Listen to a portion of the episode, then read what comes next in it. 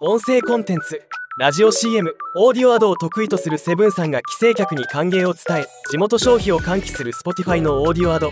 おかえり広告発表しました。今日はこのニュースをお伝えします。このおかえり広告のコンセプトは非常にユニークです。帰省の新幹線や車中でのおかえり体験を提供し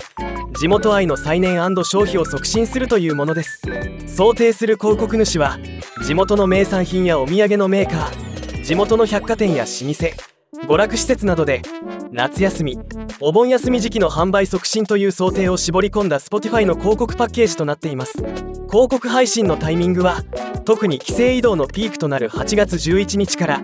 お盆最終日の8月15日の5日間を中心に短期集中で配信。ターゲティングは帰省の新幹線や高速道路の車中のリスナーまたは帰省後に地元でくつろいでいるリスナーを想定。配信エリアは省移動が多いと考えられる8月11日と12日は首都圏や中京圏関西圏といったその地元から移転する大都市圏や移動中のルートに配信。帰省後は地元を中心に配信となります。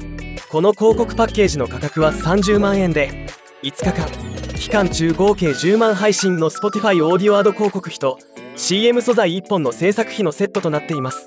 興味のある方はセブンさんのフォームからお問い合わせください。ではまた。